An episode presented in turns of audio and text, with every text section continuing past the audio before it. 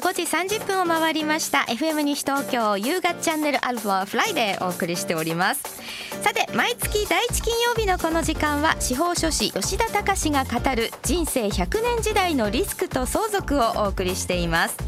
このコーナーでは西東京市にある NBC 司法書士事務所の司法書士吉田隆さんが相続や成年後見不動産登記などについて解説してくださいます。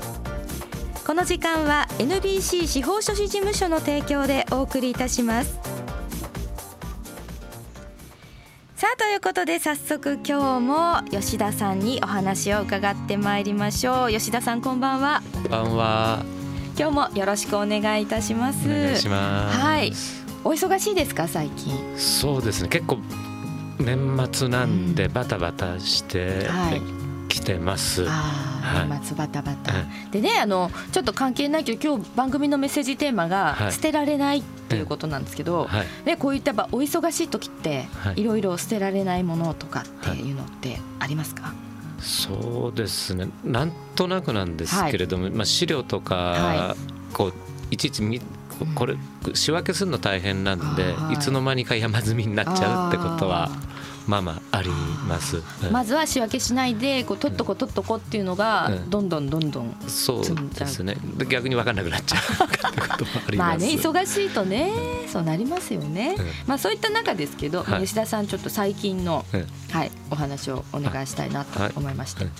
まずは。はい、えっと先月なんですけれども、実はあの東京司法書士会の、はい。まあ、高校生向けのはい。なんか出前授業っていうことで、え三鷹のはい明星学園ってところはい。に行ってはい。きました。はい。まあ、メインの講義あの授業っていうのがあのこう高校生なんかになったりするとアルバイトとかやるんで、はい。あのアルバイトの例えば給料のトラブルの対応の話とか、はい、ね。っていうのがメインだったんですよね。はい、とはいえそれそのまんま行っちゃうと眠くなるのがああ。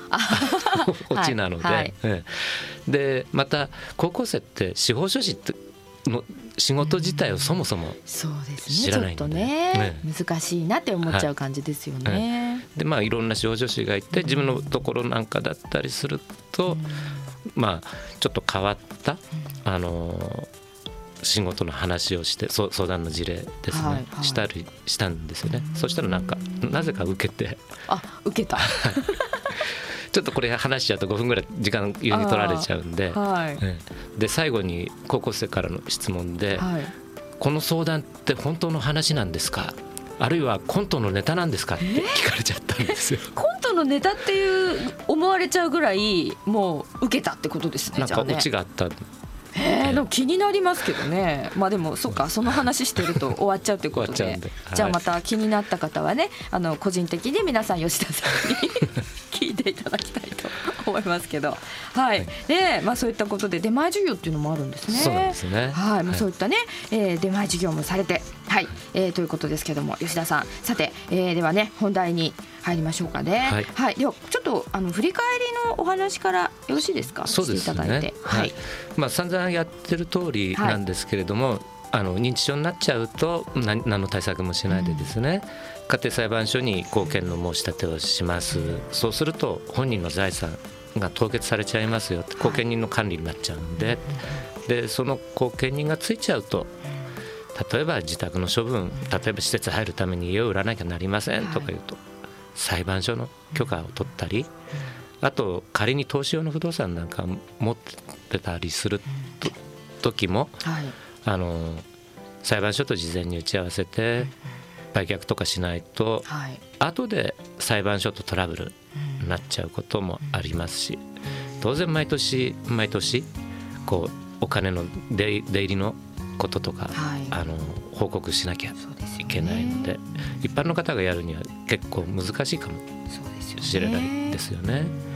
でなおかつ最近あの不正防止のためにあの裁判所の監督も厳しくなってきてますので特に一般の方ですよね。はい。そうすると現金預貯金があって認知症になっちゃいましたとか言うと弁護士さんなどの専門家が後見人になったりですとか、まあ、仮に親族の方家族の方が後見人になったりしてもあの監督人をくっつけられたりとか、あるいは、まあ、青年貢献支援信託、まあ、信託銀行にお金預けてやらなきゃならなくなっちゃうってこともありますよ。って。うん、で報酬、まあ、専門家にあのこが後見人になったりすると、はい、まあ、これ具体的には裁判所が報酬決めるんですけれども、はい、じゃあ一体いくらなのかみたいなことになっちゃうと。なりますね、うん、まあ、例えばお寿司屋さん行って「時価時価時価」ってな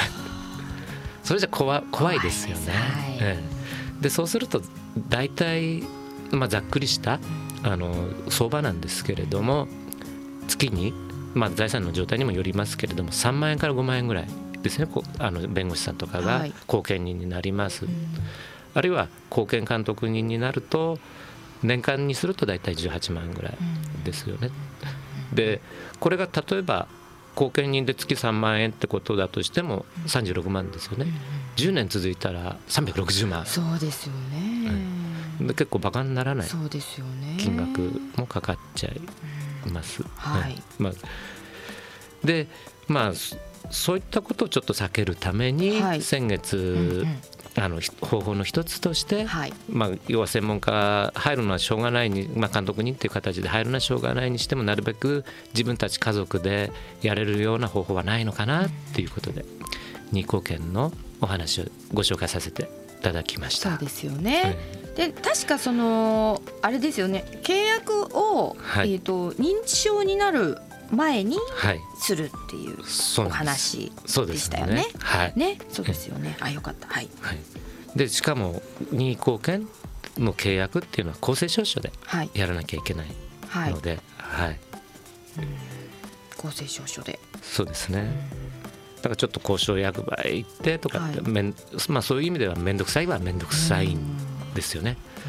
で、まあ、前回もそうですし今回もそうなんですけれども、まあ、聞き慣れない言葉が出てきたり、はい、まあ、はっきり言って難しい言葉が出てくるのはちょっとやむを得ないかなっていうところ少々あります。はいまあ、でも公正証書できちんとこう契約を結ぶってことですね。そういうことです。じゃないと万が一認知症になっても考慮が発生しないんで、二項権の場合は。はい。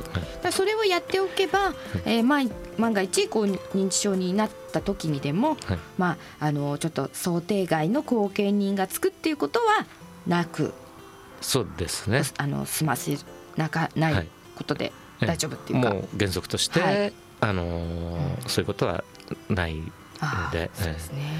でまあこれはまあ理由は簡単に言っちゃえば本人の希望なんだから、では希望通りにしましょうよっていうことですよね。万が認知症になっちゃったとしても。はい、まああのねそういったことでで、まあ、そこまではあの私なりに理解をさせていただいて、ラジオをねお聞きの皆さんも、はい、もしもこう忘れてなっていうところがあったら、はい、あのポッドキャストで聞けるのでね、ね、繰り返し聞いてねおいていただきたいっていうのはありますけどね、はい、えー、さてそのあの任意後見人になるにあたってなんですけども、このなる人って制限あるんですか、うん、まあ、原則としては特にはないんですよね。ただもちろん例外はあります。まあ、ざっくり言っちゃえば人の財産もある預かるじゃないですか。そうね、そうすると任意後見人としてふさわしくない人っていうのはなれないですよね。はい、どういった人がふさわしくないっていう。じゃあ、はい、具体的に例えば僕があのサブリンに、はい、あの任意後見人になってねっていうふうなことをもし言ったとしますよね。はい。はい、でもしサオリンが未成年者だったら、あ、あ、それはちょっとね確かになんかやっぱり無理かなって思いますよね。ですよね。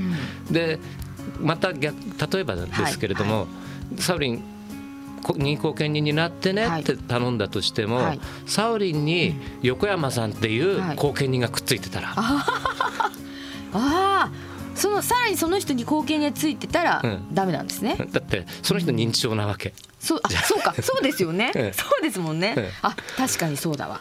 えー、分かりやすい。で、そうすると、うん、もし自分が認知症になったとしてもすで、に認知症になってる人に後見人を頼む意味ない。そうですよね。ですよね。はい。はい、その他には？その他ですと、例えば、同じような例で言えば、サウリンが今破産しちゃってると。はい。それはもう、うん、なんか危ない、危ない感じ。人の財産預かるのに破産してお金ないんだ。それは困る。困りますね。ですよね。あとは例えばサウリンがどこにいるのか分かんない。行方不明者。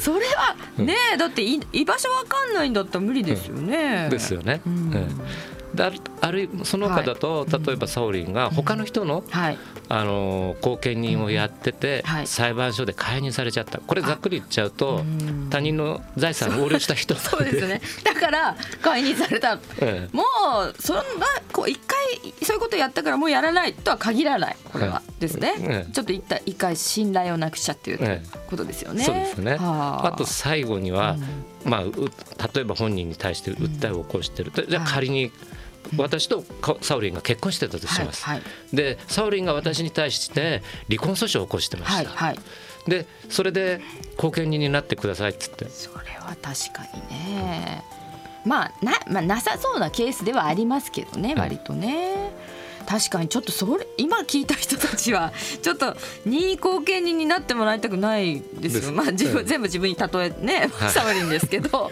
どんなサオリンも嫌だ。それは。でまああとそうですね。じゃあ,、あのこの福祉関係の法人とかってあるじゃないですか。はい。ええ、ですとかあと家族の方、はい。ええ、あの一人じゃなくて2名以上に後見人になるっていうようなことっていうのは可能なんですか、もちろん可能なんです。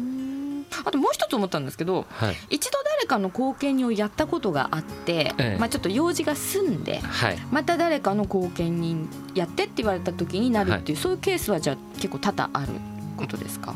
要は一人の人が、あの複数の後見人をやるっていうことですか、これはあの可能これはああるという、ええ、あね、まあ、それぞれ大変そうな感じはしますけど、まあ、あることはあるということですね。すね。特に任意貢献であれば一般の人でも、はい、あの例えば極端に言えば、うん、サオリが私の貢献任意貢献人になりますよ。横山さんの後見人になりますよって契約したって別に弁護士の資格を持ってるわけでもないんでしょうけれども全然 OK ああ大丈夫なんですね、ね、もちろんお母さんの後見にもやれますし、うん、ね、あのあとねやっぱりこれお金のことになっちゃうんですけど、はい、費用っていうのはどれぐらいかかるんですか、はい、これ任意貢献の場合は法定貢献と違って、はい、あの自由に契約なんで自由に決められるんですよね。うん、だから例えば家族の方なんかだったりすると、あのただでもいいわけあそうなんですよね。極端にお金あげないけど、うん、あの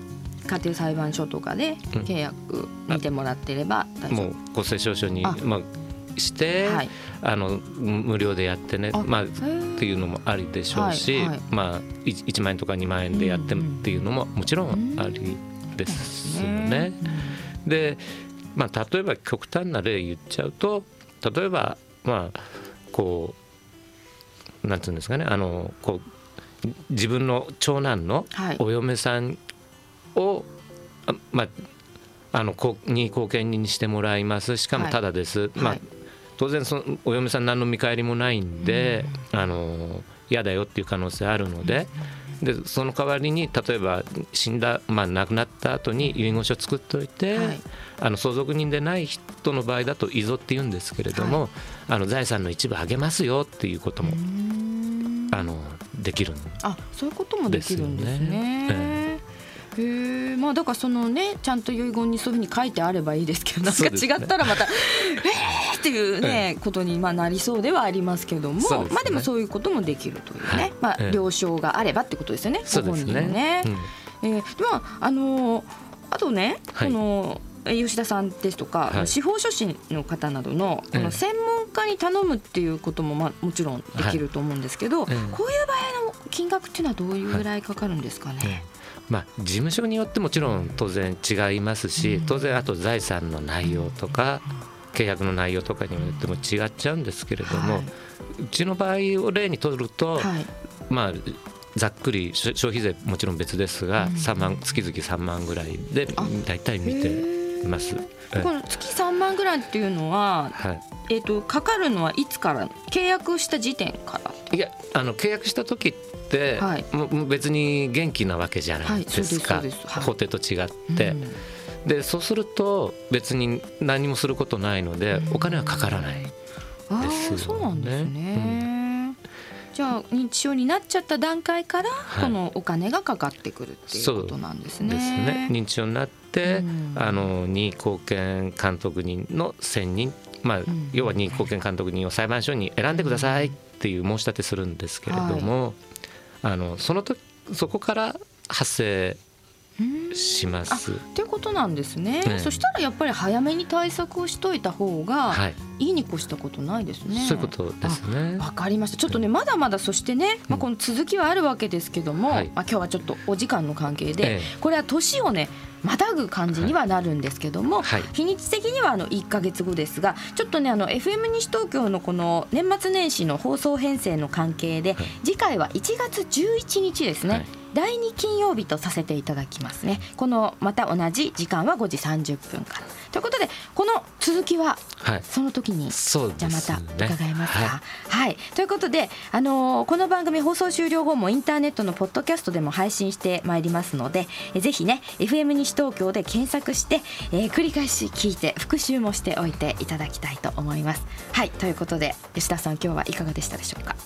そうですね。ちょっとこの任意貢献って馴染みがないんで、はい、本当説明しづらいところがあるのでちょっと分かりやすかったか分かりづらかったかっていうのはちょっと気になるところ、ね、でもなんか私なんかは本当におかげさまでもう分かってきてると思いますけど少しずつ自分で言うのもなんですけどねおかげさまですごく分かりやすくお話しくださってるんでラジオの前のね皆さんもでも質問とかもあったらしていただいて大丈夫ですよね。大丈夫です。はい、あの、はい、ぜひねこの番組へのメールとして質問も送っていただけたらなと思います。またあの何かねあの吉田さんへご相談のあるという方は NBC 司法書士事務所ホームページもありますからそちらの方からねお問い合わせもいただいて大丈夫ですよね。大丈夫です。はいお問い合わせいただきたいと思います。あ年末年始のお仕事の状況っていうのはどんな感じですか？まあ一応28日まで仕事で、はい、まあ29日から1月3日までは休みで、はい、まあ4日はまああのー、なんか金曜日ポツンとあるんで、はい、まあ細々やるつもりです。まあ仕事始めは4日ではあるという、はい、20え29日からお休みでした29日から3日までは、はい、1月3日まではお休みということですね。はい、はい、えー、そういったことで今日もありがとうございました。ありがとうございました。はい。ということで、えー、この時間は第一金曜日ということでねいつもお届けしております。司法書士吉田隆が語る人生100年時代のリスクと相続をお送りいたしました。